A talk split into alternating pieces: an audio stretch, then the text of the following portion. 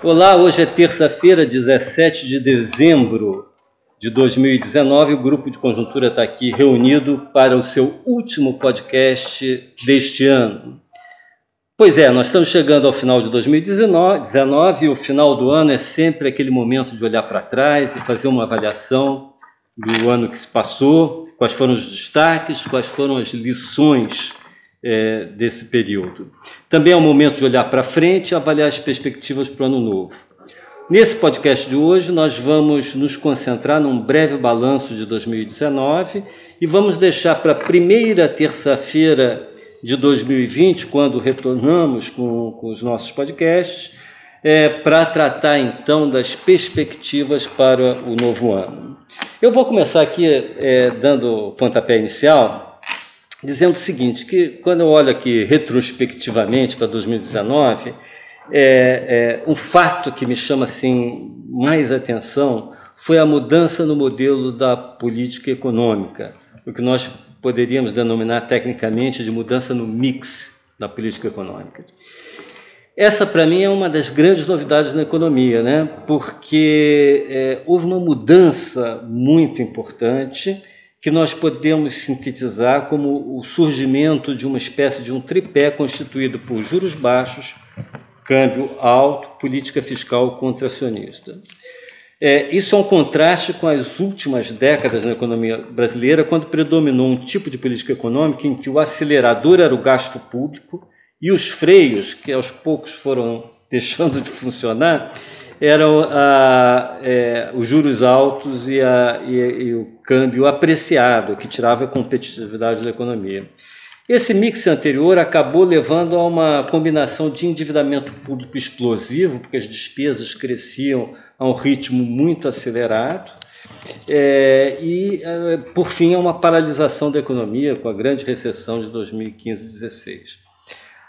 A consolidação do novo modelo, desse novo modelo, veio é, primeiro com a reforma da Previdência, que criou condições para a futura estabilização, possivelmente reversão da trajetória é, explosiva da dívida pública.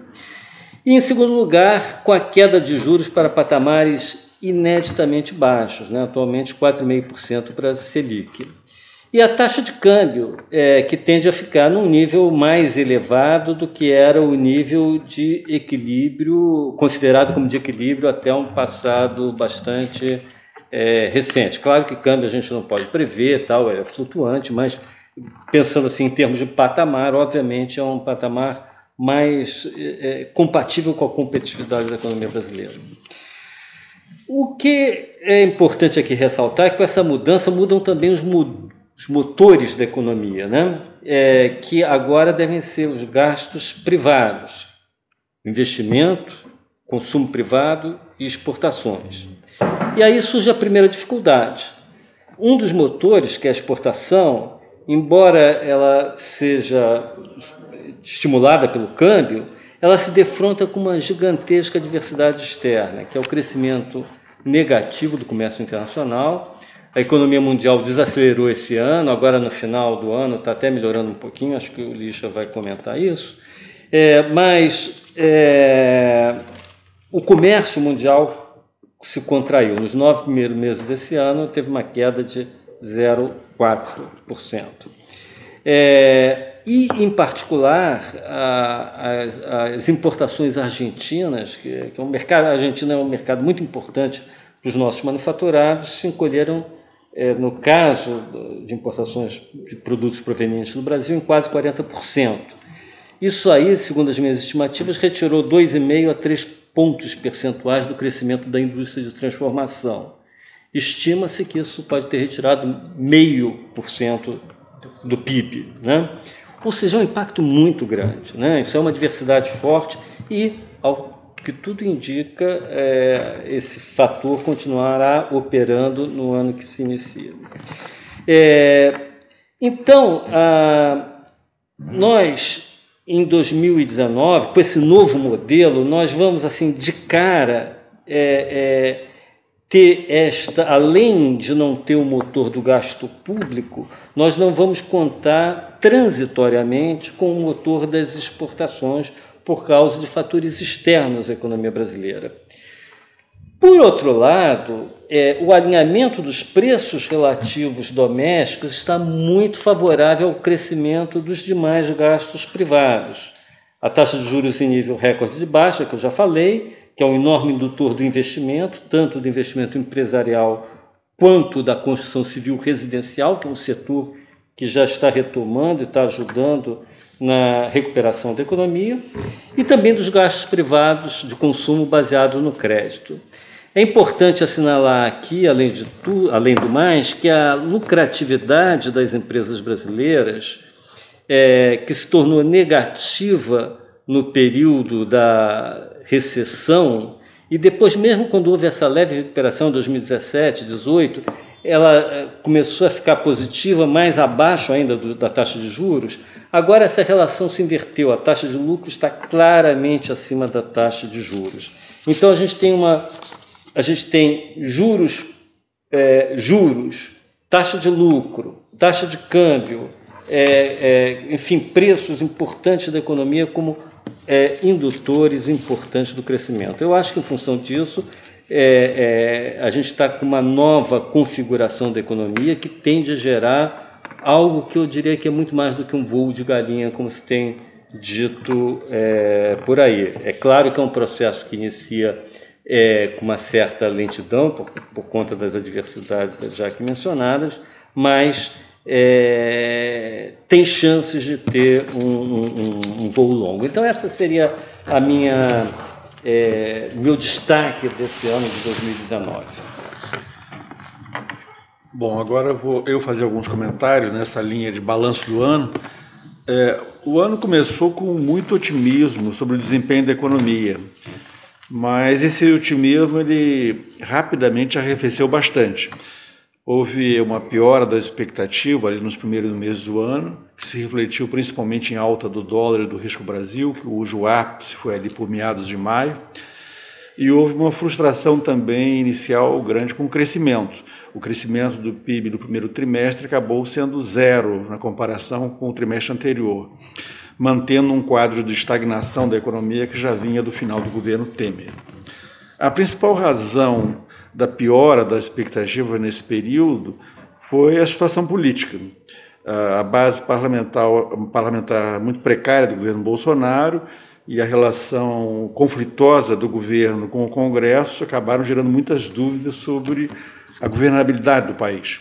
E, sobretudo, muita incerteza quanto à viabilidade da aprovação de uma boa reforma da Previdência, considerada essencial para a retomada do crescimento. De qualquer forma, mesmo nesse, com a piora das expectativas nesse período inicial do ano, as taxas de juros se mantiveram em níveis muito baixos, nas mínimas históricas até aquele momento.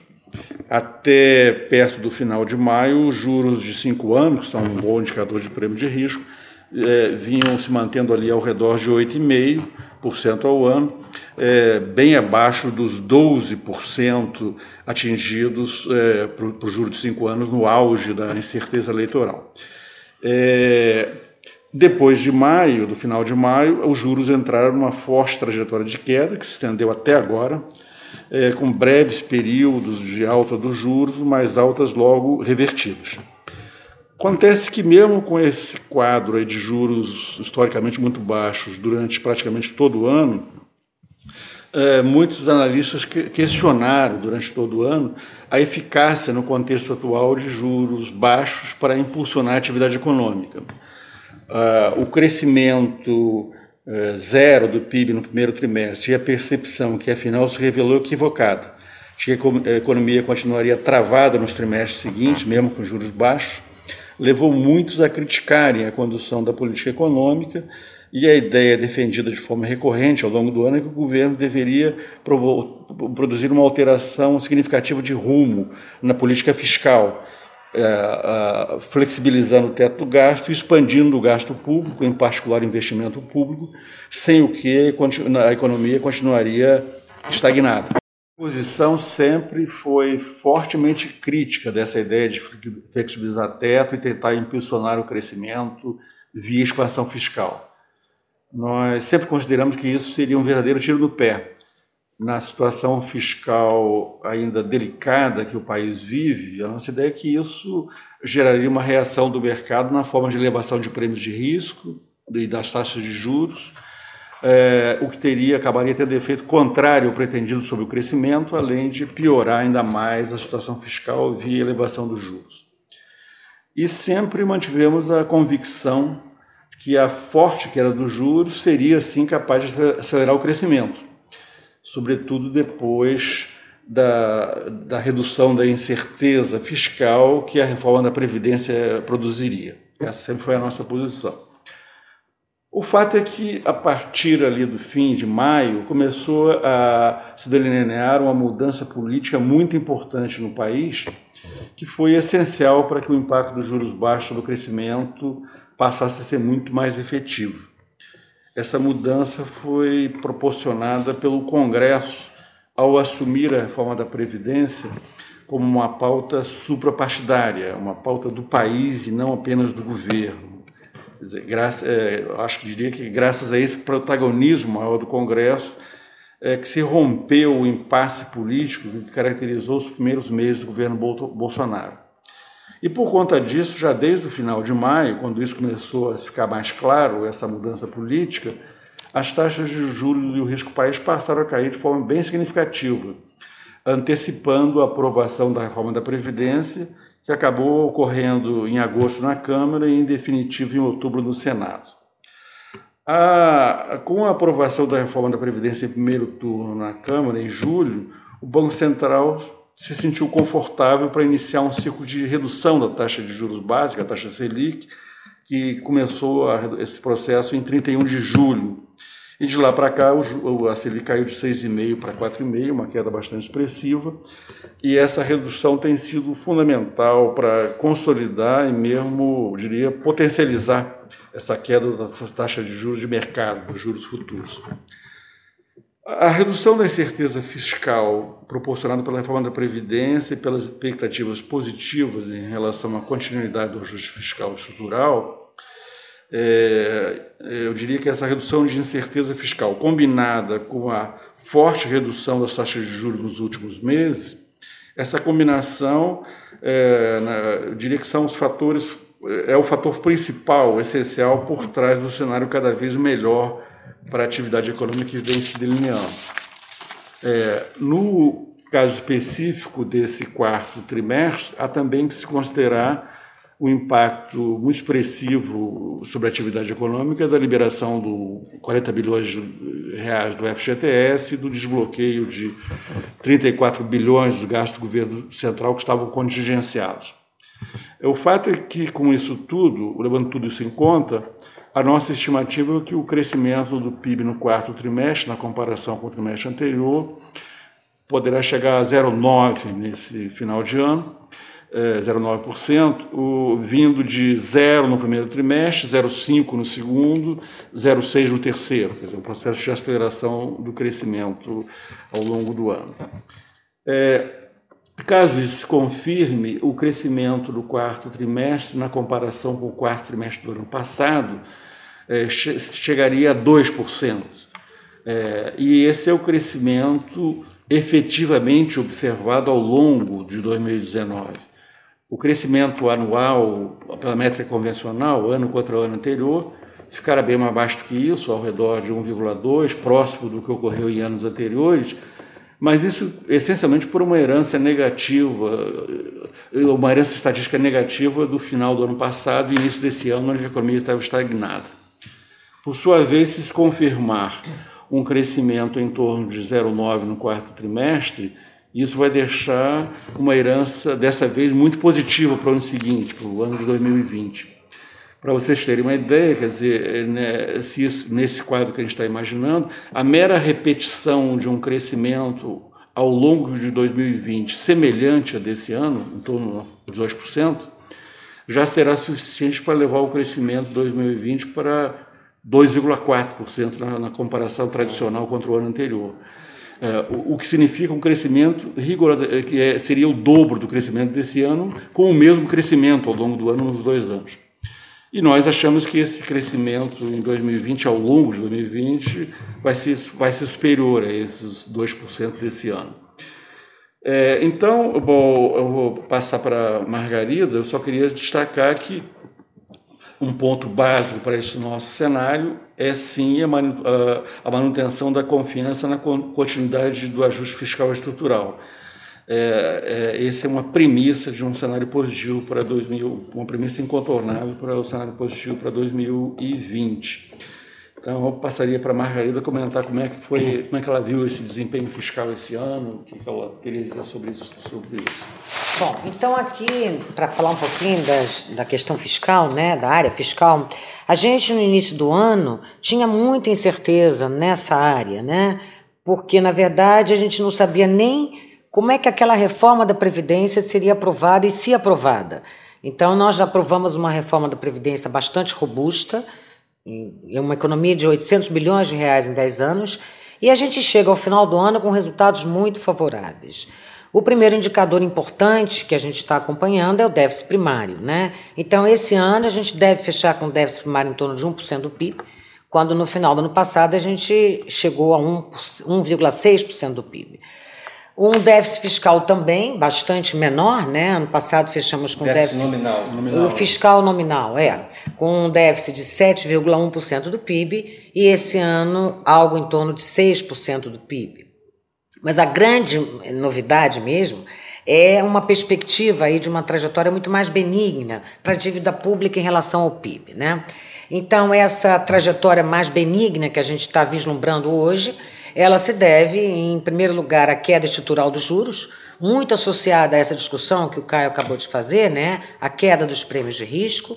A gente também tem aí um fator pontual importante, que é uma devolução expressiva de parte da dívida que o, tesouro, que o BNDES tinha com o Tesouro Nacional, é algo em torno de 400 bilhões de reais, quer dizer, já foi devolvido é, grande parte anos, nos últimos anos da dívida. É, e, num período mais recente, as atuações do Banco Central no mercado de à vista também economizaram aí um ponto percentual do PIB em dívida. Né? Então, esses fatores permitem a gente ver hoje uma trajetória muito mais favorável para a dívida pública. E por conta disso tudo, né, nós temos um ajuste fiscal requerido hoje para estabilizar a dívida pública em relação ao PIB, que no início do ano estava em torno de 2,5% do PIB, superávit primário requerido, hoje ele é menor do que 1% do PIB. Então, na área fiscal, a gente tem avanços consideráveis, mas isso não significa que o ajuste fiscal estrutural, como o Caio já colocou, esteja solucionado. A gente está longe disso e é preciso continuar, persistir na área fiscal.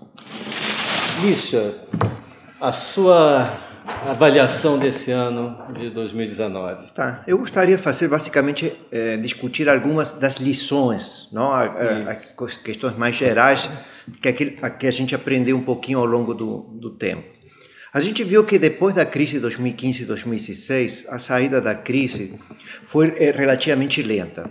Na verdade, a economia, ao longo do governo Temer, eh, foi perdendo força, ficou virtualmente estagnada no quarto trimestre do ano passado, 2018.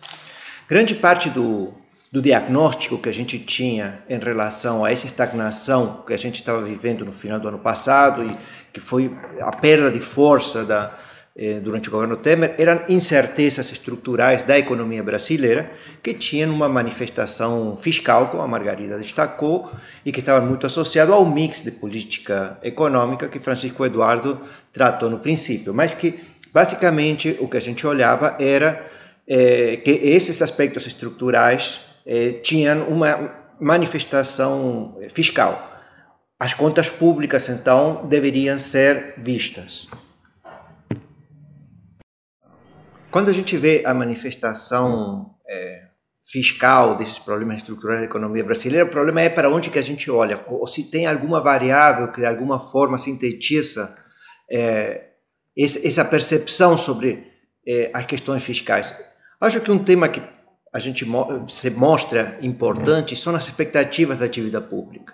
Mais importante que o estado das contas fiscais correntes, ou seja, como que elas estão hoje, qual é a percepção que os assistentes têm sobre a trajetória esperada das contas. Tá? Isso a gente percebeu, já começou a perceber isso lá em 2016, quando durante o início do governo Temer, a gente não fez quase nenhum ajuste fiscal na, naquele momento, mas a melhora das expectativas permitiram uma espécie de retomada do, do nível de atividade, ou pelo menos uma saída da crise. Essas expectativas foram se perdendo ao longo do, do ano 2017, 2018. Tá? Mas que principalmente por fatores políticos. Políticos, né? o que o Caio destacou. Não? No, destaque do Caio é que a partir de, de maio apareceu uma agenda suprapartidária uhum. associada, é, abraçada de alguma forma pelo, por, pelos políticos é, brasileiros, pela sociedade brasileira, de, a, de aprovação do conjunto de reformas uhum. Que dão sustentação a, a, essa melhora das expectativas, tá? E um pouco que a Margarida falou, isso significa que é, a percepção atual sobre a trajetória esperada da dívida pública é muito melhor do que a gente tinha é, ainda alguns meses anteriores. Caiu o superávit primeiro requerido e também parece que a gente deve estar muito perto do teto da relação dívida-PIB, não? do uhum. ponto tal. Isso não só melhora a expectativa, como cria um conjunto de círculos virtuosos que aparecem no ciclo econômico, que em todo o ciclo econômico aparece, Francisco Eduardo destacou e o Caio destacou, como a queda das taxas de juros, dos, do, dos prêmios de risco, eh, possibilidade de, de, mais apoio para mais reformas. Tá? Eh, então, acho que esse tema sobre. Eh, quando a gente discute a ajuste fiscal, é importante são a trajetória esperada da, para a dívida pública. Outro, a outra lição a gente pode ter da economia mundial, tá? Como o Francisco Eduardo falou, a gente podemos ter algumas palavrinhas finais. Em 2019 aconteceu uma desaceleração do crescimento da economia mundial. Essa desaceleração era cíclica, depois de fortes anos de crescimento da economia mundial, chegou a crescer 3,7, 3,8 eh, o PIB mundial nos anos anteriores. Este ano vai crescer 3. As dúvidas que a gente tinha sobre essa reversão era sobre se a desaceleração ia ser muito forte ou não.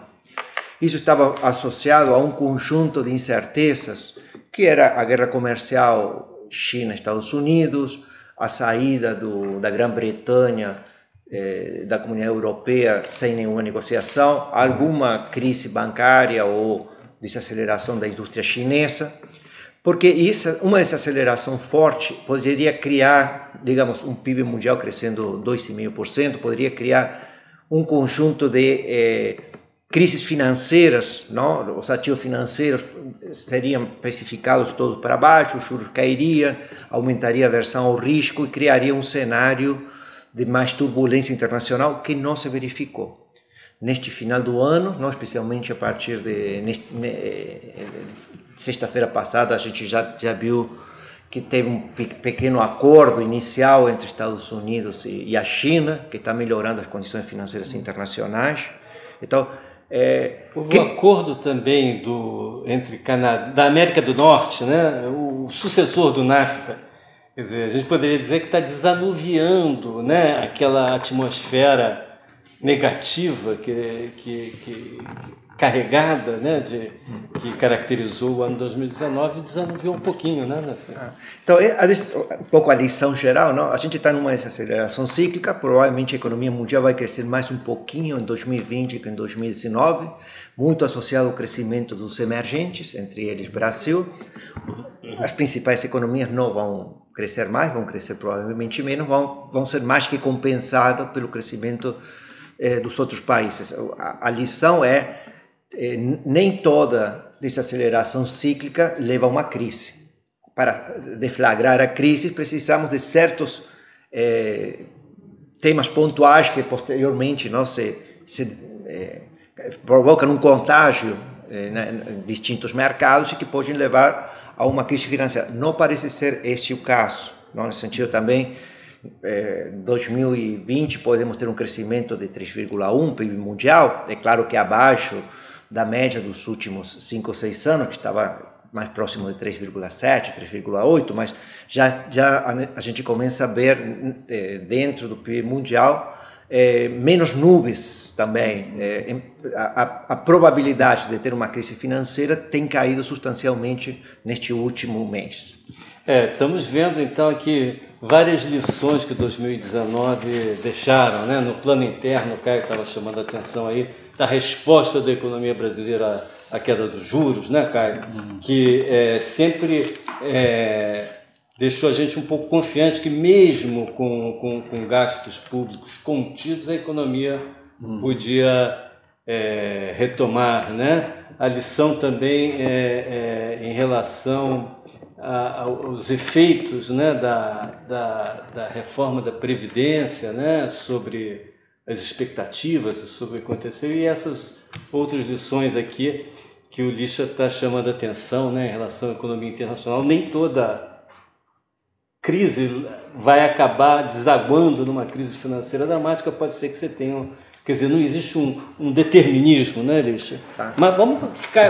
Ano que vem, vamos continuar de olho na conjuntura, tá. acompanhando so, cada coisa. E o último ponto, um ponto que Francisco Eduardo levantou no, no início da sua apresentação, sobre a importância do mix de política monetária e fiscal. Esse é um tema que nós temos conversado nos últimos 20 anos no Brasil. É. Tá? E que por primeira vez, depois de 20 anos, a gente consegue colocar o que nós consideramos um mix ótimo. É. Porque o mix precisa ser consistente, né? Tem que ser um mix que funcione. Tem que, ter, tem que estar sustentável. Tem que, estar, tem que ter uma base. Não é essa... por uma decisão de governo. É, não é, é uma não. Que, não pode ser uma coisa voluntarista, né? voluntarista né? Bom, pessoal, o grupo de conjuntura deixa aqui um abraço a todos, desejo de boas festas, um 2020 próspero, né? É, saúde para todos. E é, na primeira terça-feira de janeiro, esperamos estar aqui com vocês para mais um dia podcast, 7, né? dia 7, 7 de janeiro, tentando aqui refletir e pensar sobre o, esse ano que está se iniciando. Um abraço, tchau.